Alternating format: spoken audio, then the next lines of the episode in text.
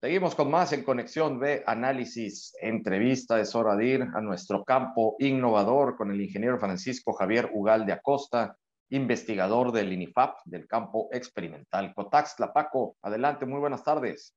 Buenas tardes, Jorge, y al auditorio de Conexión B.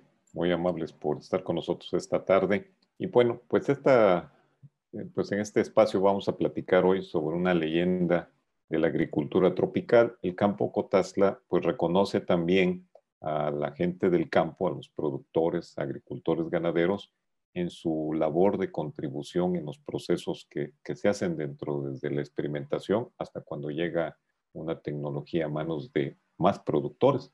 Y esta tarde vamos a hablar de don José Antonio Tenorio López de Jamapa, Veracruz, que pues muchos no, no, seguramente no lo conocen. En la zona rural de Jamapa era muy conocido, eh, pero seguramente lo vamos a conocer a través de su contribución que hizo y que todavía sigue vigente.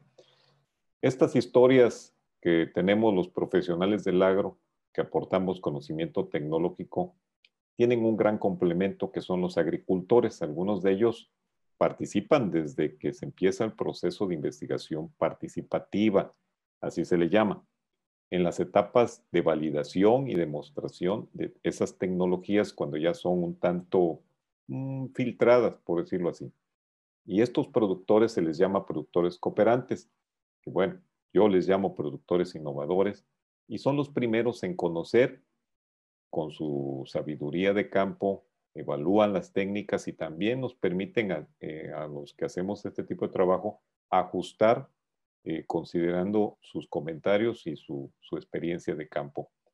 Ahora, después de estos procesos, estas tecnologías van a otros productores de diferentes regiones agroecológicas. Algunas son similares, pero otras no por la cuestión de la altitud y el clima.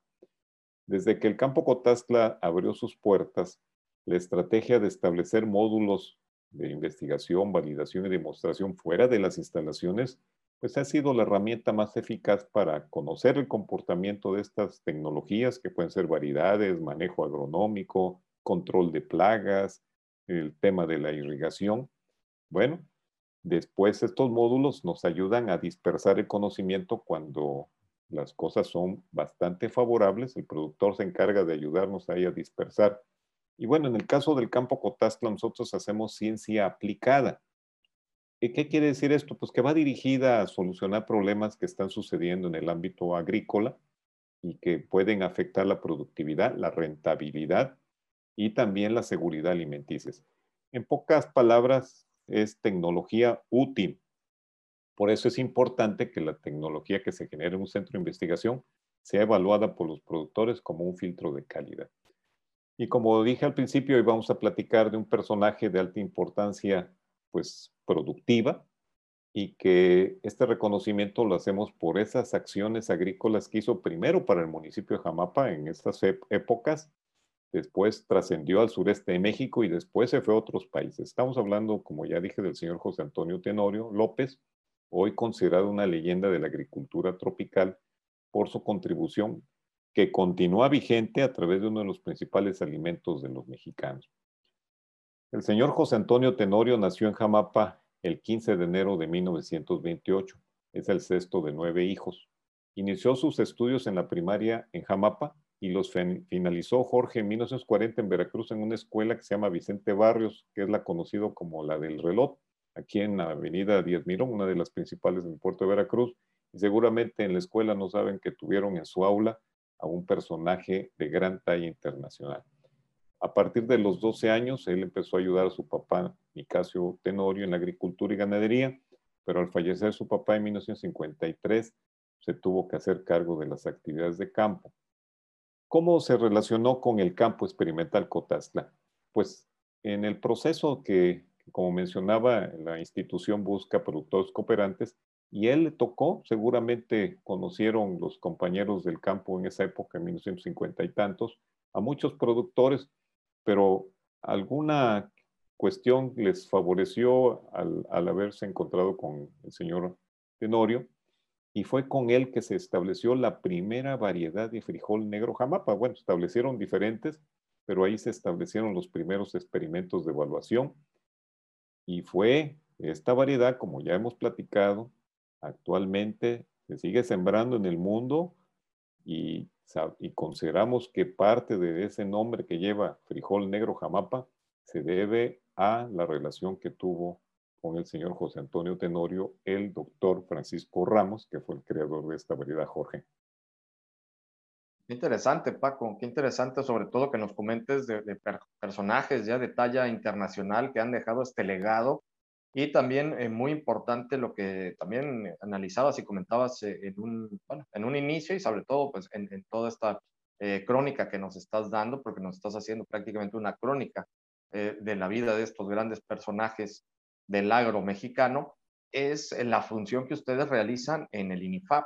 Y me interesa mucho y me llama mucho la atención y de hecho me gusta mucho el tema de generar tecnología aplicada, es decir, que sea eh, de, productiva, que vaya a la práctica directamente de los eh, productores, valga el término y, si hay alguna redundancia, pero que les sea útil, que es lo que también muchas veces hemos estado comentando y platicando, porque de eso se trata, de que ustedes puedan traerle una rentabilidad y mayor productividad a, a los productores, Paco.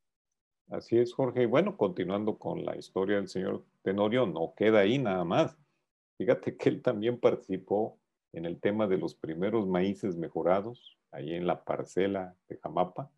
Y estos híbridos fueron los más famosos porque primero se sembraron aquí en las zonas tropicales alrededor del campo Cotazla, después en el sureste de México, Centroamérica, África, y así quedó registrado en los reportes de campo. Ahora, hay algo bien importante. En 1962 vino un, pues una representación de la Embajada de Estados Unidos a conocer precisamente el trabajo del señor José Antonio Tenorio, que venía realizando desde 1959 y que, bueno, era muy conocido ya el trabajo que estaba realizándose en Jamapa con el productor José Antonio Tenorio, y venían a ver lo que había hecho en maíz, en frijol, en conservación de granos, que ese era otro problema, en pastos, también fue de los primeros que sembraron el pasto pangola y otros más, y también con lo que hemos platicado en otras ocasiones, los abonos verdes, que hasta la fecha todavía se resiste la gente a sembrar esto, que es una contribución al medio ambiente, pero bueno, ese sería otro tema. En 1998 tu servidor tuvo la oportunidad de conocerlo, a don José Antonio, para llevar a cabo el proyecto internacional que se llamó Profrijol en su faceta de producción artesanal precisamente de este grano. Él ya un poco ya de mayor edad me dijo, mira, te voy a presentar a mis hijos y a mis amigos productores para que te ayuden y fue a partir de ahí que se consolidó este proyecto de transferencia que tiene 23 años de vigencia hasta la fecha y es el que mayor duración tiene en Latinoamérica y que ha permitido que más de 8 mil productores de aquí de la región de la zona Golfo Centro y Caribe mexicano utilicen estas variedades de frijol del campo Cotazla y aparte este proceso se ha replicado en otros países de Centroamérica. Don José Antonio Tenorio López falleció en abril del 2008. Este legado de tradición de siembras tecnológicas que comenzó con don Antonio Tenorio sigue a través de sus hijos y nietos, y esto se ve reflejado actualmente en la siembra del frijol jamapa y otras variedades que están sembrando, y los nuevos híbridos, como fue el caso de la, reciente parcela que establecimos en el mismo lugar que sembró don José Antonio Tenorio, ahora le tocó a su hijo Ángel, y sembró el híbrido nuevo que traemos en proceso de validación, que es el H567. Y bueno, tuvo un rendimiento de 5.4 toneladas de maíz bajo condiciones de temporal. Y como decía yo, se sembró en el mismo lugar donde hace más de 60 años el maíz que sembró don José Antonio Tenorio fue el Rocamex H503. Pues Jorge, el campo Cotazla reconoce también a productores que han contribuido a que la tecnología llegue a más productores y don José Antonio Tenorio López es una leyenda de este campo mexicano.